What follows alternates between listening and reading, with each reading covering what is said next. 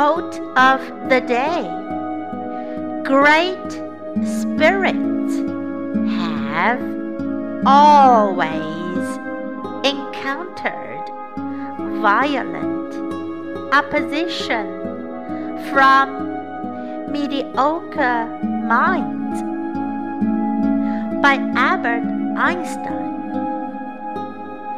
Great spirits have always encountered violent opposition from mediocre minds. Word of the day mediocre, mediocre.